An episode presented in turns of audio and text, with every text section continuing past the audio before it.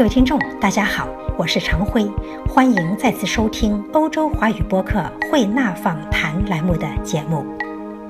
日前，中国著名画家白宇平先生在维也纳艺术论坛举办了一场个展。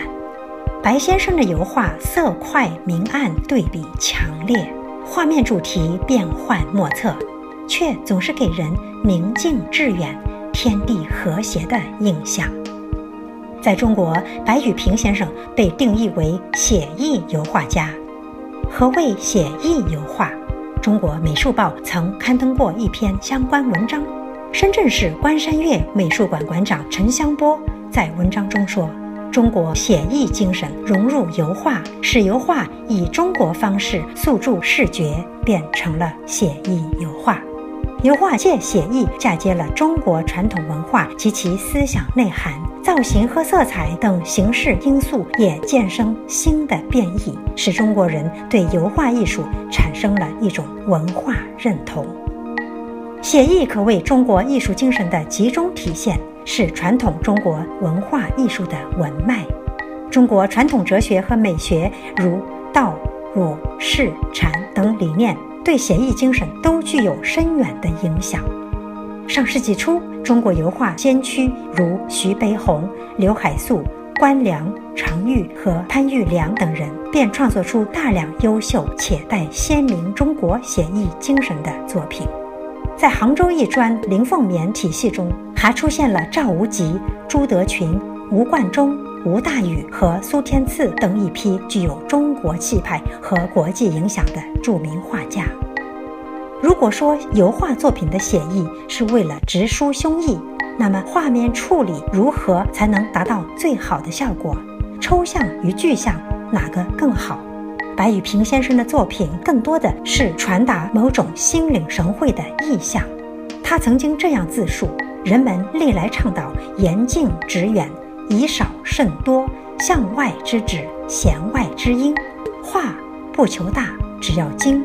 从大千世界里捕捉最感人的瞬间，苦心经营，定能表现出丰富的感人形象。抽象的形式虽然在自然中已经存在，但它处于太多的影响干扰中，不易被感受者发现。白先生曾言：“形似和神似是中国传统绘画中的特殊美学范畴，具有鲜明的民族特点。”顾恺之的以形写神，徐悲鸿的惟妙惟肖，都是追求传神写心这一最高境界。以形写神，希望画面传神写心，或许是白宇平先生追求的至高境界。各位听众，请欣赏欧洲华语播客与白宇平先生的访谈。白老师，幸会，今天晚上在 Kunstforum Wien。看到您这么多的油画，是眼前一亮。中国来的画家个展国画为主，有些时候是有水彩的。据您自己的感受，到这儿来欧洲来做油画展，是不是跟国内办油画展有所不同？那肯定是不一样，因为，嗯，国内学油画都是学欧洲那么学过来的。嗯，那么学过来以后呢，这么多年在中国发展这个油画。然后呢，在欧洲这儿展，就是欧洲人怎么看待中国这么多年的油画？他是一个什么什么感受？什么感觉？嗯，关于油画的这个正宗与不正宗，或者是像不像这个很地道的油画？人们可能国内的画家他们去这样去考虑，我考虑倒无所谓。我觉得，嗯，学欧洲只是学材料或者是技术。画面的情绪跟情感其实跟欧洲人没有什么太大的联系、太大的关系。我觉得还是借助于这种材料，表现我自己对景的一种感受，或者一种情绪，或者是一种意见，可能更主要是这个。所以我呢，也是想拿来让展一下，让看欧洲人对他到底是一种，我都不是说技术上的东西，他对呃画面的这种情感或者情绪或者意见，他有没有？能不能跟我呃想的差不多呢？我就就是这么个意思。那么，用油画这种媒介来表达中国文人、中国画家的一种意境，中国式的山水意境，是不是油画也是一种非常好的媒介呢？嗯，我觉得媒介都无所谓。在中国画里边，水跟墨在宣纸上画的，可能是比较习惯于中国人的去表现。其实我呢，这么多年一直在尝试，呃，用西方的语语言能不能表现我内心的东西，就所谓的呃那那种中国的所谓那种精神是吧？那种意境看。因为这么多年我一直在尝试这个，所以我一直在画面里找抽象跟具象之间，它怎么在结合？西方的语言跟中国画的抽象的水墨墨团的流动跟构成这两个结合，我一直是这样去实实践或者探讨。所以我好多画呢，其实好多是抽象的，包括这些抽象的，那那个也是抽象的。其实我这好多东西呢，就是借鉴了中国画在画面上的具体形象的提示。就是一片白，其实很抽象的，没有语言，没有形象。只要做一个提示，它可能有了有了具体的形象，然后提示的更多，可能我在意境上可能就符合我所传达的那种东西。我们通过您的绘画的画面，从抽象中看到了具象，或者更好的说是从抽象中看到了一种意象，是不是这样的意象？就是您想传达的一种意境，您个人想表达的一种心态，或者您对这种人生通过您的画面的感悟。同时，我想知道的是，这样子的感悟是不是只有中国人才会传达？因为刚才那位艺术评论家他强调了，中国人通过油画也更多的具有自我的主观的一种呃心理的宣泄哈，一种感受的表达。